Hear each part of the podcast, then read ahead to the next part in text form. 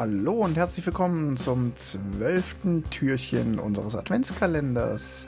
Ich bin Wolfgang, mit mir am Mikro der Johannes. Hallo. Und Tim hat uns einen Film mitgebracht. Moin. Ähm, ja, ich habe einen Film mitgebracht und nachdem wir ja als letztes Nummer 5 lebt geguckt haben oder empfohlen haben im Adventskalender, ähm, habe ich gedacht, wir bleiben mal bei Kinderthemen im, im, in zweiter Instanz. Und zwar äh, möchte ich euch ans Herz legen Moonrise Kingdom von Wes Anderson von 2012. Für alle, die sich mit Wes Anderson ungefähr so gut auskennen wie ich, das ist wohl der mit den Pfadfindern bei Wes Das ist Anderson. korrekt, mit den Kindern, genau. Also äh, die Handlung ist quasi nämlich äh, die, eine Art Liebesgeschichte zwischen zwei äh, früh, äh, frühpubertierenden äh, von denen einer ein Pfadfinderjunge und eins die Schulaufführungsaußenseiterin ist, ähm, die zusammen entscheiden, äh, auf der Insel, wo sie beide zufällig sind, äh, auszureißen und irgendwo auf einer Insel zu, also in einer gemeinsamen Bucht zu sein. Und dann ist eine wilde Verfolgungsjagd, wo alle hinter ihnen her sind. Ja, äh, ich habe die Wes Anderson, ich habe einige gesehen. Die sind ja. alle irgendwie gleich, ne?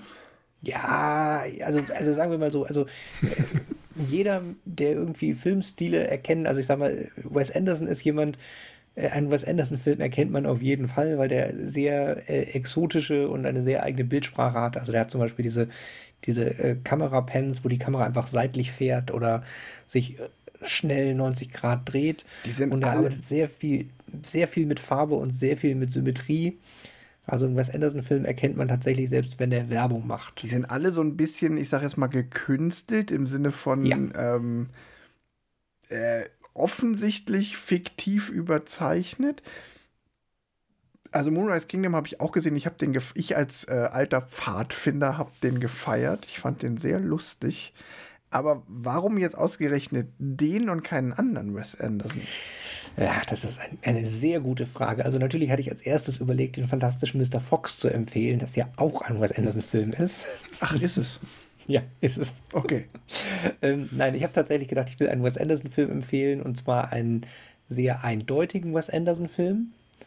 Und ähm, die, für mich ist der, der der greifbarste, weil er zwar er ist für mich so ein bisschen der, der, der Höhepunkt von dem, was ich an Wes Anderson mag, weil er genauso die, die richtige Menge an skurrilen Charakteren und skurrilen Bildern hat und gleichzeitig aber noch eine relativ überschaubare Handlung.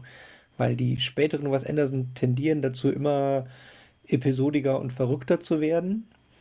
Und da ist äh, Moonrise Kingdom für mich noch der, der am leichtest, die leichtest bekömmliche Kost ist. Und in der Logik von unserem, äh, wem kann man den Film empfehlen, bin ich mir sicher, dass man äh, Moonrise Kingdom mit jedem gucken kann. So Grand Budapest Hotel, der Film danach, den kann man auch noch mit den meisten gucken. Aber danach äh, wird es dann teilweise schwieriger zu gucken, weil man äh, über mehr Chaos in der Handlung hinweg gucken können muss oder den Überblick behalten muss. Und das fängt mit Grand Budapest Hotel für mich tatsächlich an. Das ist ein super Film. Aber der hat so viele Schachtelhandlungen und Nebenschauplätze, dass äh, ich da Schwierigkeiten hätte, aus dem Stegreif, ohne es mir vorher nochmal anzugucken, äh, die Handlung flächendeckend abzudecken. Und das alleine die Anzahl Charaktere, also Moonrise Kingdom hat im Prinzip zwei Hauptcharaktere und fünf Nebencharaktere und dann reicht das. Grand Budapest Hotel hat gefühlt fünf Hauptcharaktere und 780 Nebencharaktere. Johannes, hast du den gesehen? Ich habe auf jeden Fall Teile davon gesehen, weil ich kann mich an den Film erinnern, dass ich da irgendwann mal reingeseppt habe und dachte, ach, das ist der Film mit den Pfadfindern. ähm, ich bin mir aber nicht sicher, ob ich ihn ganz Scout gesehen habe. Zombies. anderer Film. Anderer Film. Ähm, deswegen kann ich da jetzt auch gar nicht so viel zu sagen, ähm, weil als ich da mal reingeseppt habe, äh, bin ich dann auch relativ schnell wieder weitergeseppt, weil der Anfang fehlte. Und dann macht es halt wenig Sinn. Ja. Wie stehst du zu Wes Anderson allgemein? Sehr gut. Also. Ja. Ich habe da kann jetzt, ich auch jedem empfehlen. Ich habe da jetzt quasi so ein bisschen das Dilemma. Ich finde Wes Anderson super. Ähm, also, ich habe Grand Hotel Budapest gesehen, ich habe die Tiefseetaucher gesehen, ich habe den mit den Pfadfindern gesehen. Ich habe Darjeeling Express ist auch, habe ich mhm, auch gesehen. Darjeeling Express, ähm, ja. Ich finde die alle super auf ihre Art. Aber wenn wir von unserer äh, Letterboxd-Skala sprechen, dann komme ich nicht über drei Sterne, weil es so ein du liebst es oder du hast es Ding ist. Und deshalb sage ich so, ich finde es total geil, den hier zu empfehlen. Wer noch gar keine Ahnung von Wes Anderson hat, guckt mal rein. Wenn ihr nach einer halben Stunde, das ist meine persönliche Meinung, wenn man nach einer halben Stunde denkt, so, oh Gott, was ein Scheiß, dann ist es halt einfach nichts für einen. Wenn man nach einer halben Stunde denkt, mhm. geiler Shit, dann ist man halt dabei.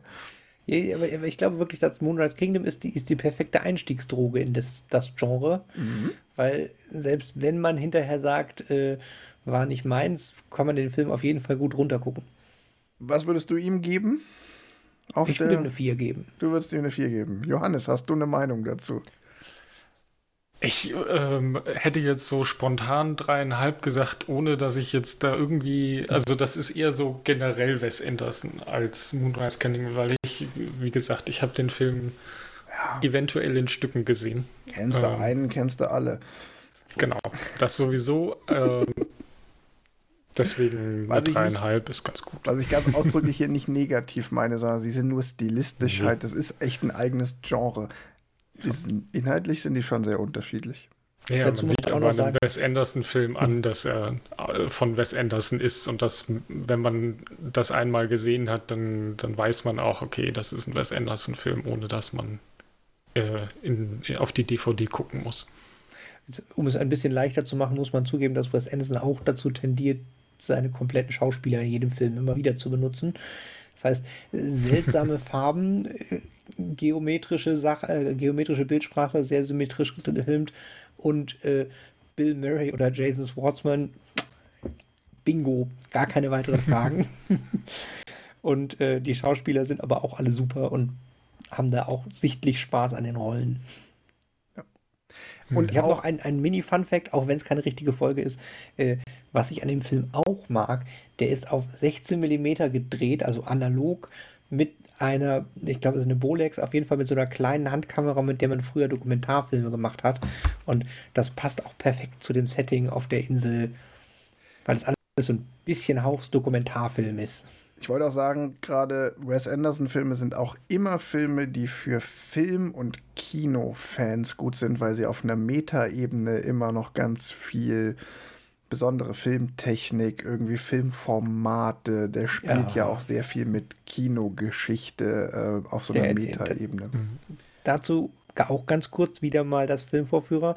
Äh, Grand Budapest Hotel war die Hölle als Film zum Vorführen, weil äh, der Film hat äh, hat Zeitsprünge und äh, benutzt jeweils das Bildformat, was in der Zeit üblich war.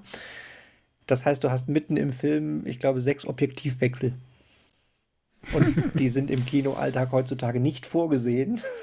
Und dann kommt da halt so ein Film, wo quasi ein Zettel beiliegt.